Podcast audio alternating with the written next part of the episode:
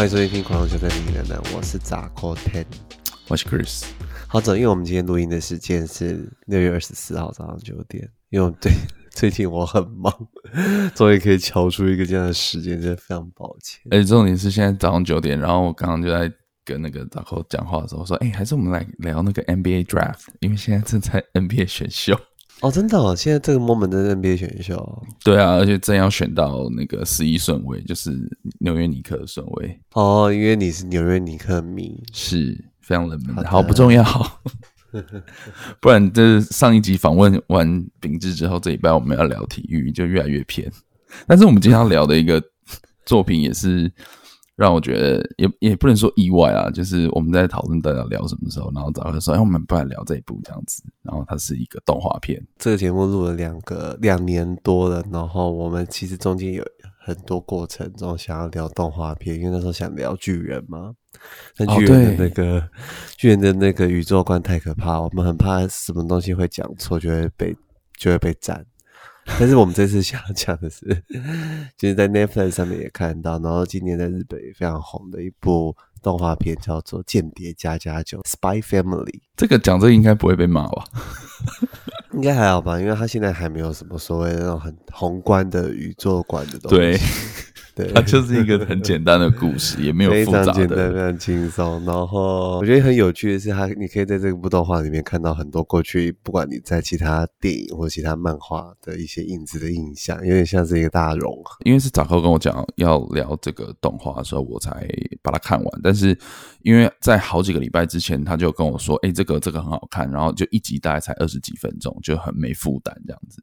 所以我就顺顺的把它看完了。然后我在看的过程中，我也是在想说，就是在思考一件事情啊，就是呃，可能也是这一集想要跟杂扣一起跟大家聊聊看，就是像这种作品，甚至是呃，就是以《间谍家家酒》这个这个动画作品来说，它到底红的地方在哪里？就像你刚刚讲的嘛，就是其实你在看的过程中，你会看到很多其他动画片的影子，或是那种雏形，或是元素。那你那时候就是推荐我的时候，你自己除了就是他二十几集，对我们这种可能白天要有很多楼顶工作人，然后晚上你这种无负担的观影经验之外，你觉得它好看的地方在哪？好看的地方吗？我先跟大家讲说，因为我当初看的时候，是因为我知道就是今年最红的应该就是《间谍加加酒》跟《派对卡孔明》这两部动画片。对，他刚才刚刚才跟我讲派对卡口没吃什么，我真的好逊哦。哎、欸，我真的觉得大家要 follow up 这些东西，因为我会注意到，也是因为今年有很多这两部动画片的迷因图出现啊。嗯对对，所以就觉得说，哎、欸，好像一直在讲这个迷因，好像应该要知道一下，就是这两部动画片到底在演什么。然后我觉得我自己在观影的过程中，它这个故事不是一个很新奇的故事，因为它就是间谍家庭嘛。然后其实过往你可以在很多这个片子以前你有印象的一些间谍片，不管是史密斯夫妇啊或者什么的。你其实大概那个脉络画都差不多，可是我觉得有趣的是，就是日漫它有一些特点，它可以设计很多荒谬的元素，然后还有一些有趣的东西在里面。然后像我这次看这部片，我觉得我最好收获到的就是有一些间谍的招数，就是这个好像可能是我在过去看间谍片的时候比较少会看到的。你是说像那种交战守则那种吗？哎，对对对，范我看到那边的时候也觉得很妙，哎。再来就是，我觉得这部片有很像很满足了很多不一样的地方，包含男主角的帅气，女主角就是也可以满足男生对于女性的一些幻想啊。那个小朋友安妮啊，又有很多很可爱的表情包，嗯，我就觉得角色每个角色上都有它的特色，然后可以疗愈到我，就觉得很赞，很想要推荐给大家。哎，我觉得你讲到几个蛮重。就是几个重点，像你刚刚最后讲疗愈这件事情，我觉得这是一个很很重要的一件事。就是我跟我们刚刚不是在讨论，就是说啊，其实这种二十几分钟的剧，就是对我们来说是一个很没有负担的一个过程。但是我自己蛮同意疗愈这件事情的，因为我就会怎么讲，在看的这个过程中，有时候你会被所谓的那种心理层面的被按摩到，你知道吗？就是我们可能有些物理的按摩，但是有时候你在视觉上面的按摩其实也是很重要的。像阿尼亚她的这种可爱的那种萌度，有时候你会觉得啊，你就像我自己看过程中，我就很想捏她这样子。哎、欸，我自己在看的过程中，我一直觉得我的心智年龄就是瞬间变低很多。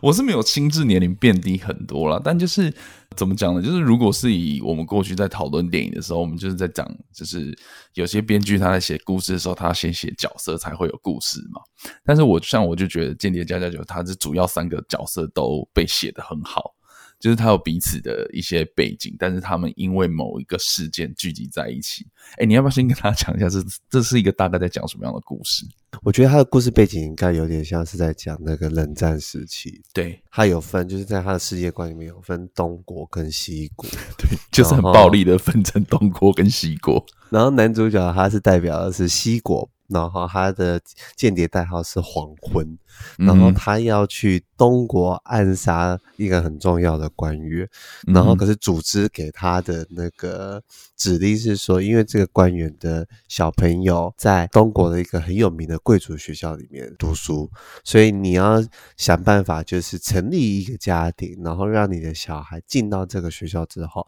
你才有可能通过这个学校的一些社交的场合认识到那个官员，然后你才进而一步靠近他之后可以暗杀掉他。现在目前第一季的过程就是他怎么去组建这个家庭，然后就是他怎么想办法让他的女儿就是进到这个贵族学校。然后有趣的是他的身份是啊是间谍，然后他找到了一个 假冒的太太，其实是也是一个职业杀手。然后他在孤儿院里面。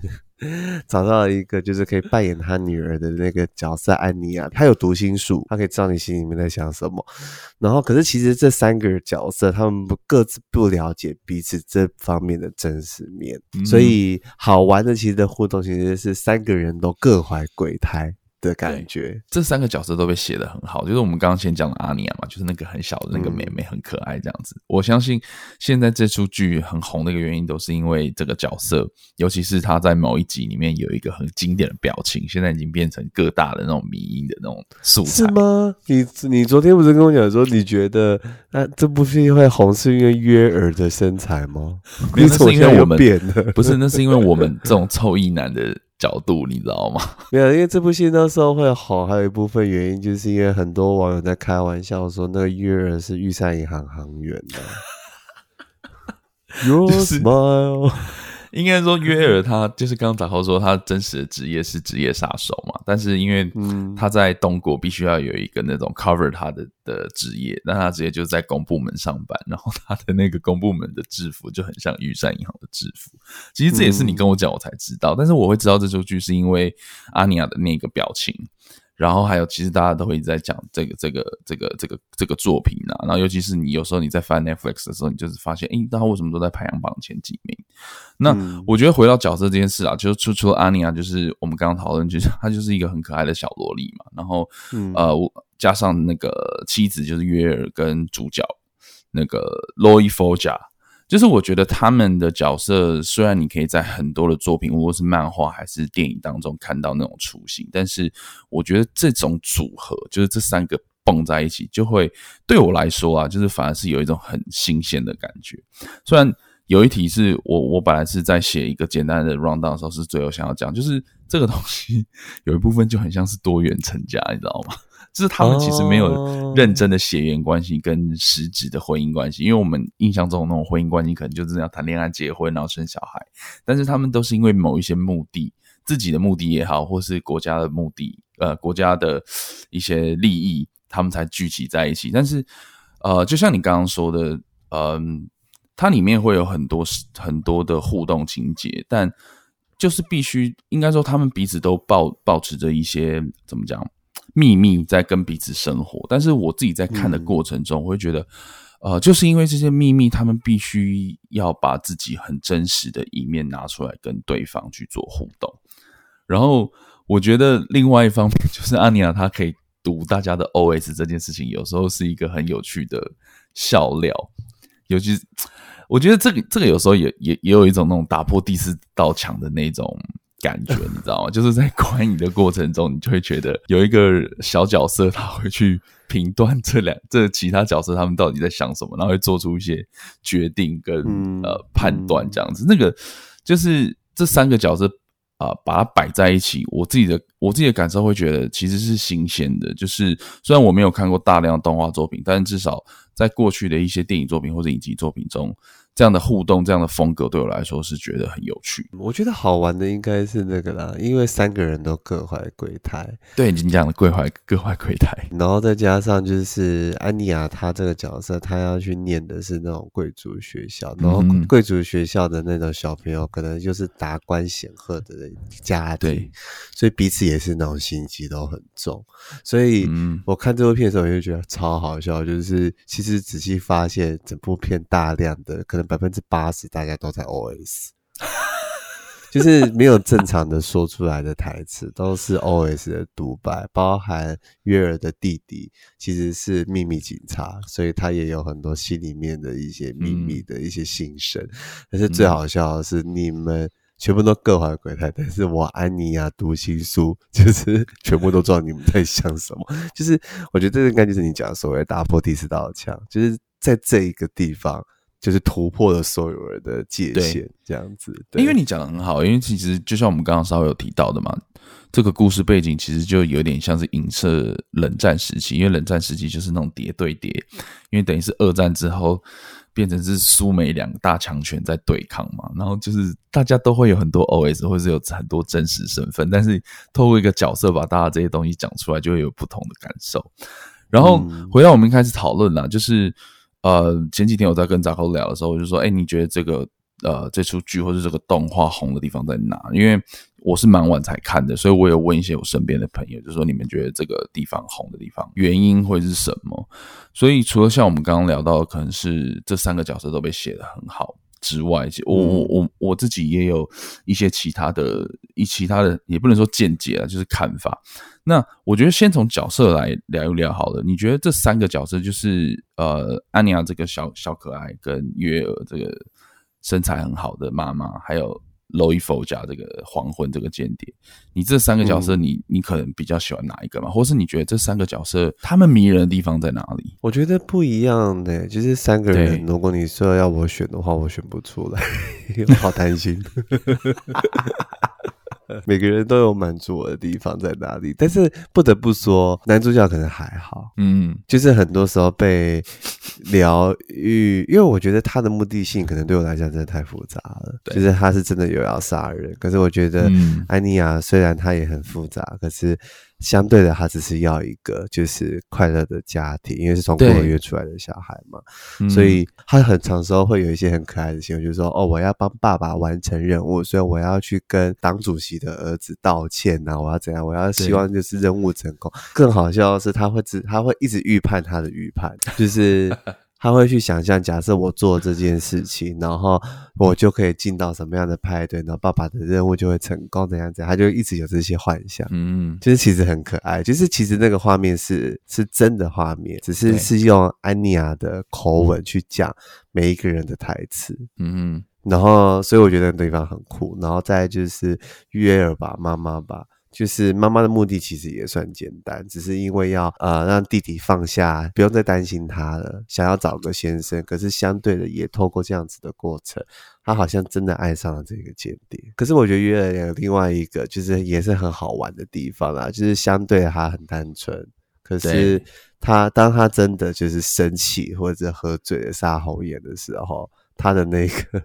转换的那个瞬间也是很有趣的反差。所以你觉得罗伊佛贾还好哦？可是我觉得男主角好玩的地方，可能是在各种乔装的时候哦。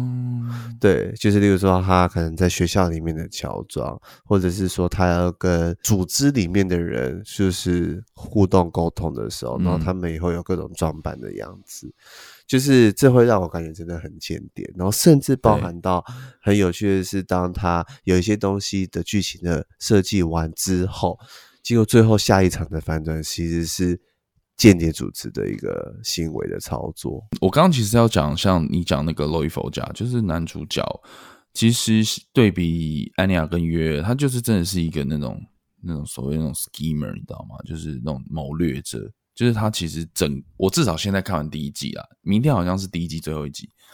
就是他还是是很很很 stick 在他的那个计划当中，或者他的任务当中，所以你就可以。嗯呃，感受到他很多的决定或者很多的行为都是为了要完成任务，但是我觉得这次的任务对他来说最大的挑战就是他没办法，就是主导权不在他身上，就是他可能需要透过安妮亚的入学考啊，或者是他的成绩，才能就进一步的接触到他想要暗杀对象的。那个儿子这样子，嗯，这嗯，就是他的落差性啊、呃，在那边，就是这三个角色都有彼此的落差性，但是放在同一个家庭里面，就会觉得很好笑，嗯，尤其是很多那种，就像你刚刚说的，很多那种。你意想不到那种冲突，但是他其实，在某一些目的性来说，他也是堆叠到最后，说他为什么要做这样的一个安排。这个我觉得有一部分是现在大家看这第一季的动画下来，呃，很受欢迎一个地方了。但是其实坦白说，在中间很多，呃，是就是我大概可能看到第二集到第五集的时候，可能在讲那个他们要去伊甸学院那部分的时候，我我是有一点看到有点困，但是后面。你对角色的进入感或者投入越来越深的时候，你就会很想再多看一些这些互动性，就是他们彼此的互动就会变得很有趣。然后加上就是我们一直强调这这出剧就是很没有负担，他也没有什么真正的坏人啊，就算是坏人，他有很多的喜剧元素带过。那除了这三个角色之外，呃，你觉得呃，像安妮亚这个小萝莉是什么样的年龄层会喜欢吗？就是还是你觉得这个就是全年全部的那种年龄层跟性别都会吃他这种角色的？有点难讲哎、欸，因为我觉得我现在看他好像有一种大叔感，就是我自己的设定，就是你说你自己是大叔吗？对啊对啊，就是每一次都会被他那种就是很眼神死的那种眼神，或者是水汪汪的那种眼睛的时候，就会觉得啊、哦，在这个地方我就会被疗愈到这样子。因为他真的是超多表情包诶，我觉得这件事情是不是 这出去现在很红一个很重要的原因？主题曲也是又是那个新演员唱的，片尾曲真的超好听诶。对啊，就感觉好像新演员很会搞这些东西。对，我那时候看第一集的时候，呃，就是在跟朋友聊天嘛，我就说，呃，就是我在看那个《间谍家家酒》，然后就播到主那个片尾曲的时候，我说，哎，片尾曲好好听哦，是新演员嘛？然后就后来上 credit 的时候，哎，这发现真的是新演员。然后就去稍微看了一下这首歌，其实它里面的很多歌词也都是跟整个故事很 match 的啊，蛮推荐大家去听的。这首剧红的另外一个原因就是，我至我至少自己像我跟你啦，就是私底下在聊，或者我跟我一些其他朋友在聊这个这个间谍家的时候，我们难免还是会聊到约尔，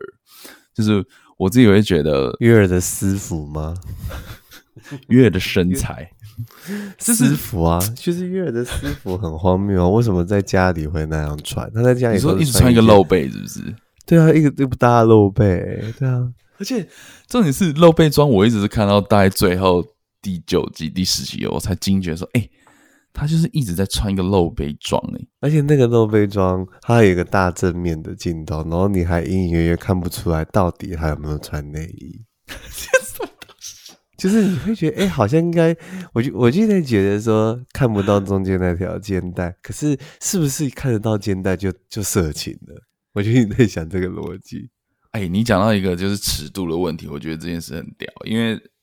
我我觉得 约尔平常就是他可能身为一个妻子，或者身为一个公部门的职员，我就觉得哦，他穿衣其实没有这么的暴露。嗯，但是偶尔就是在家，他会穿一些那种露背。但是就像你说的，我们在观察他的这个穿着的时候，他又不会给你那种所谓的色情的那种感觉？但是呢，他出任务的那个战斗服，你就会觉得，哇，天啊，他原来他身材超好的，我就觉得这不是必备的元素吗？对，这个是不是所谓的这个动漫要那个就是要红的一个很重要的一个流量密码？就是女生的身材一定要很好。应该也不是红的人嘛，我觉得应该是日本的动漫的一些女主的角色，好像都会往这个方向去处理耶，就是要有一点幻想的感觉。嗯、因为呃，坦白说，因为这这一块我们可能真的不是这么熟啦。但是如果是回到电影来说的话，我们之前在很多集的时候都有聊过这件事情嘛，就是呃，就是如果是以制片制片的这种角度去开一个案子的时候，一定是要把很多所谓的元素放在里面，所以所以才会有所谓的类型电影的出现嘛。但是以动画来说的话，我们刚刚讨论了很多这个所谓的。为什么这些动画会红的一些元素，其实你可以找到很多类似的雏形，或是所谓的，我脑中一想到就是素材，你要把什么样的素材丢进去，这个东西把它摆在一起，大家在这个熟悉的素材中可以看到新鲜的感觉，你才能够知道，就是说，哦。他不是这么陌生，但是他又有新鲜的感觉嘛，就是回到是约尔的、嗯、呃身材上面，希望大家不要觉得我们很沙文，但是就是男的帅，女的漂亮，身材好，小朋友又可爱，就是所有元素都完美，就是动画的元素是吧？对，就是你，我觉得你讲的都是其中的一些元素，嗯、因为我们讲所谓的，例如说什么王道漫画嘛，就是动漫，动漫其实它是一体的嘛，因为其实它也是有漫画跟动画。就我们在讲王道漫画的时候，就是一定就是，其实你看很多王道漫画的故事线，或是主角的成长过程，真的都是大同小异，它可能都会有一个 group。然后这个 group 可能就是两男一女，就像你看，呃，火影忍者跟海贼王的的 core 其实也是差不多那样的一个状态。然后王道王道为什么是王道？就是主角一定是很热血的成长，然后升等，然后碰到什么怪人，不是怪人，就是碰到什么大魔王，然后你击败他之后，你又变得更更强这样子。然后你在每一关每一关都要有不同的挑战。就以海贼王为说为例好了，就是很像我们打电动，你知道吗？它在每个每个岛每个岛就是不同的关卡这样子，然后每个关卡都有大魔王，所以，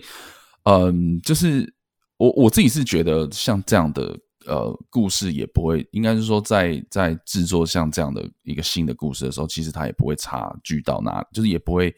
不一样到哪边嘛，因为其实像他们动画其实也是。啊、呃，漫画家跟编辑他其实也是要去做沟通的，编辑也必须要给他意见，尤其是在故事的推展的过程中，他一定要有一些呃符合读者期待的一些发展。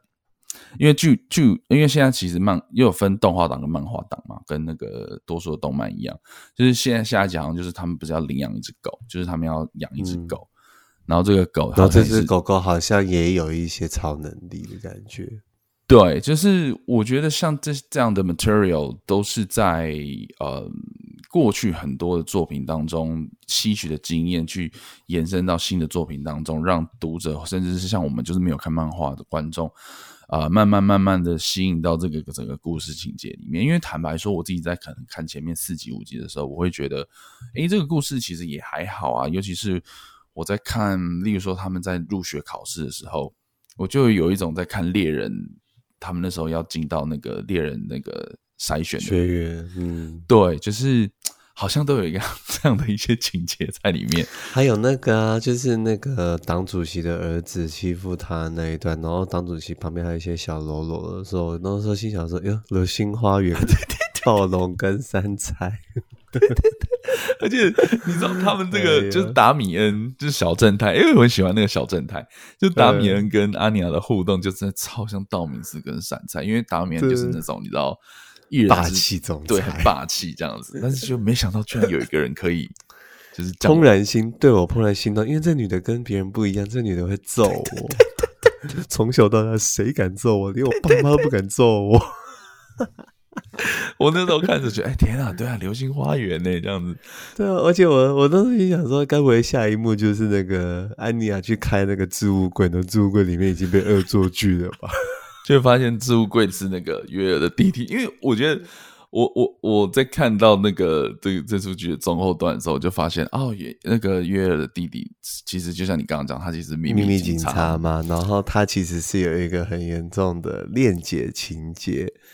就是姐姐不能被交男友，姐姐不能被怎样，然后她的置物柜打开来都是姐姐的照片，就其实蛮恶的。而且 我我那天说，我那天说哦，看完这整出剧，我就了解，就是月儿他弟弟尤里喜欢他姐姐，真的是合情合理。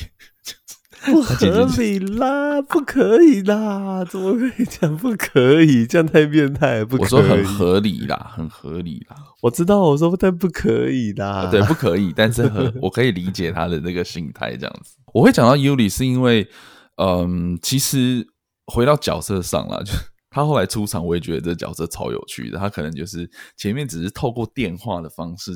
呃，跟他姐姐沟通，然后你就会你也看不到他长什么样子。然后过了几集的那种铺陈之后，他出来才才发现，哦，原来他是呃假装是外务省，就是外交部的一些外交官，但是实际上他已经是秘密警察，等于就是东国的间谍了，就某部分的间谍。然后呃，他因为就像我刚说，他是有很严重的恋姐。的一个屁嘛，所以他得知他姐姐结婚之后，他就想要看他姐夫到底是谁。所以其中一个角，其中一个桥段就是我们刚刚聊到的，就是呃，主角那个 Loy Foja 发现，就是黄昏发现他其实是间谍的时候，是因为他知道那个交战手册的对话，等于是 Yuri 他就讲了讲出了那个对话嘛。然后，所以我就觉得像呃，他用了很不一样的方式出场。那先用声音出场，然后再用这样的方式去跟我们的男主角去做互动，就是他在短短的时间内，我也会觉得我对这个角色的想象其实是很大的，尤其是、嗯，我我我就会他在这么短的时间内就可以抓住，至少是我啦，就是这。我的注意力，所以我就我我我我就会去想说，像这样的篇幅的故事，它要怎么去去铺陈彼此角色的互动跟篇幅，才会让你觉得哦，这个角色，嗯，他的他也许是反派，或者他也许是一个好人，但是他都有很真实贴近人真实人的那种个性，这样子。我我那时候在看这个《间谍家家酒》的时候，我也在想说，我前阵子才知道，原来有一种说法，这个说法是有一次我已经忘记是谁跟我讲，就是其实红的动漫作品都有 BL 的情节在里面。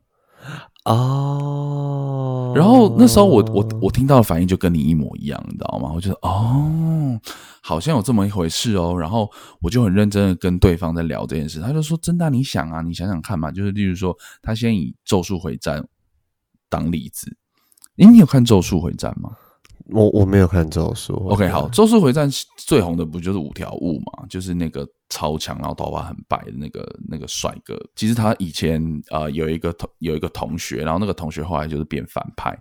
就是。他们角色的互动关系就真的有点 BL 的那种感觉，然后其实你会发现真的很多，像火影忍者也是，火影忍者就是鸣人跟佐助哦，就是要有一点点让你想象的一些激情这样子。对耶，就是所以我那时候就是想说，哦，所以 BL 是一个流量密码吗？然后虽然讲流量密码现在好像有点 cheap，但是他就说其实当然也没有这回事啊，因为。呃，跟我聊到这件事情，对方他其实是好像是蛮喜欢 BL 题材的人。其实现在无论是动漫也好，其实是认真很多那种偶像剧都开始走很多 BL 的情节嘛。然后，其实我后来发现，最近 BL 的剧情就是包含实体的一些舞台剧都超多的。对，重点是我我也是因为这几年呃，可能有相关的串流平台，或者就像你说的，无论是舞台剧还是偶像剧，越来越多这样的故事或者是主题。嗯、哦，我才发现哦，这个群众其实是我不能说大，但是我觉得他真的超你，就是他会很忠实。没有，其实他蛮大的，因为我们可能以为想象中的 BL 应该就是腐女，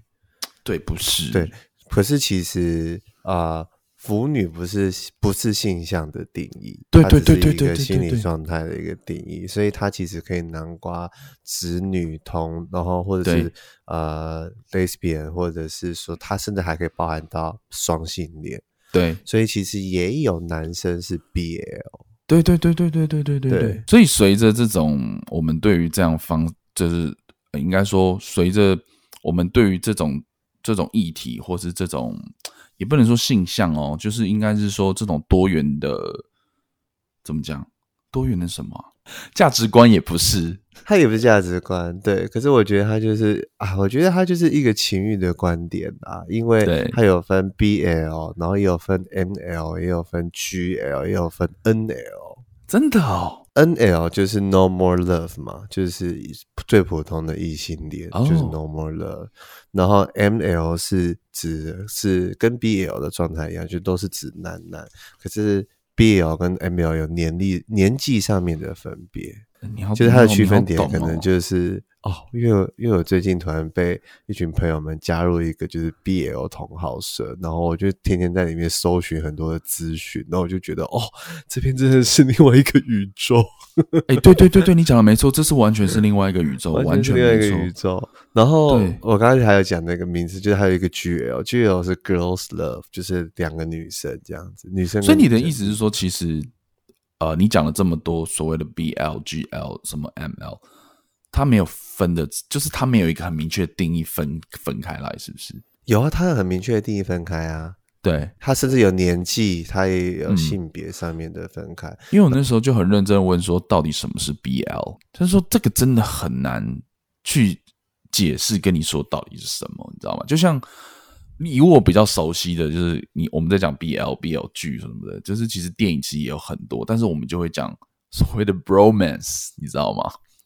就是我其实也很难去解释什么叫做 bromance，可是我觉得 BL 它有一些很明确的限制的东西耶，就是可能很多人会觉得说 BL 里面的男男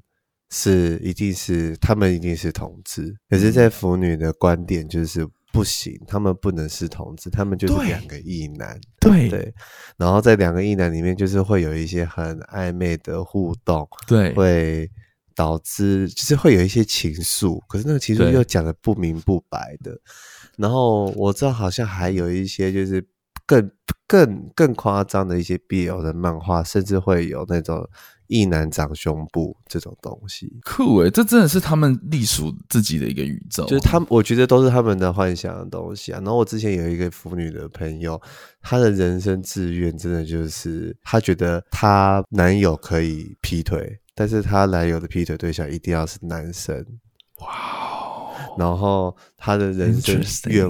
巨大的愿望就是她可以希望可以看到自己的男友跟别的男友上床，然后自己在旁边看。这就是好像很多腐女的一些幻想。然后腐女的歌单最有趣啦，就是前阵子不是很多那个什么歌单用一个名字啊，对对对对对。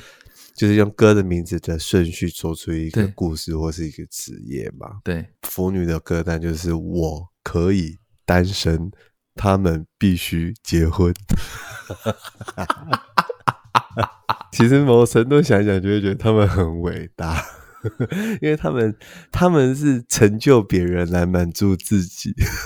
是哎、欸，哎、欸，我觉得我们需，我们也许可以找一个那种 BL 的专家，或是很喜欢 BL 的人来聊一集。哎，我觉得我也超想要听他们聊。其实可以，对啊，对对，而且我觉得大家可以去，我觉得可以初步的先去认识的话，你其实可以在很多 YouTube 或是 Podcast 听到、搜寻到这种关于 BL 的广播剧啊。可是我觉得《贱人家家酒》，其实我觉得还有一个三个角色，还有一个很特别的共同点呐、啊。就是，其实三个人都是某种程度上都是对家庭都是有所渴望的，嗯，包含那个黄昏，他当我记得第一集他讲说他成为就是间谍的原因，就是因为他想要。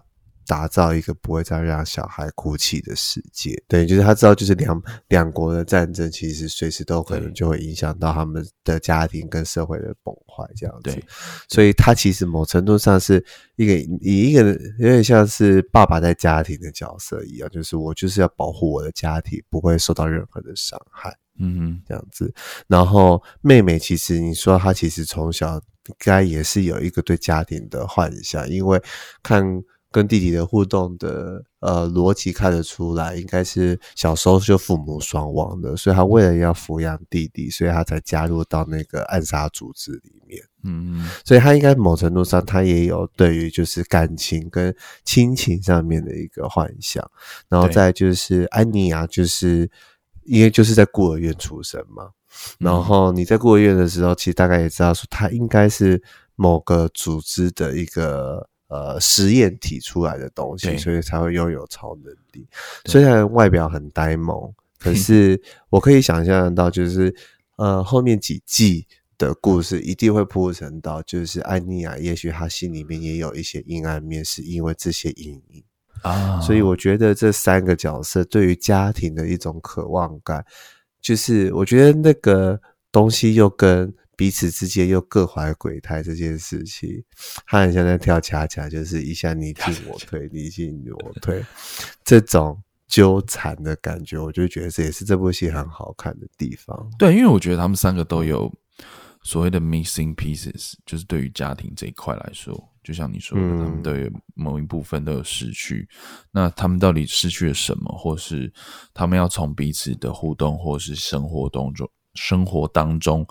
啊弥补回来这件事情，也是接下来的故事发展会我很想知道的啦。但是也必须说，因为现在。因为我们就我跟杂高都是漫呃动画党，所以我们看的就是现在大家动画上面演的这个故事，所以后续可能当然可能有一些剧情已经在发展了，其实我们都不知道，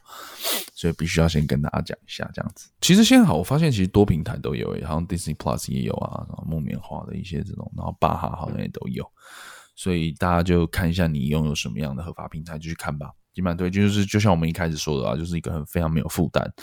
二十几分钟而已，就很像我自己有时候看的时候，觉得很像在看 Friends，嗯、笑一笑啊，被萌一萌，然后就过了这样子。请大家赶紧跟上脚步，然后也可以一起去看 派对咖孔明。好，我要看。你刚刚跟我讲，我觉得超强，讲讲。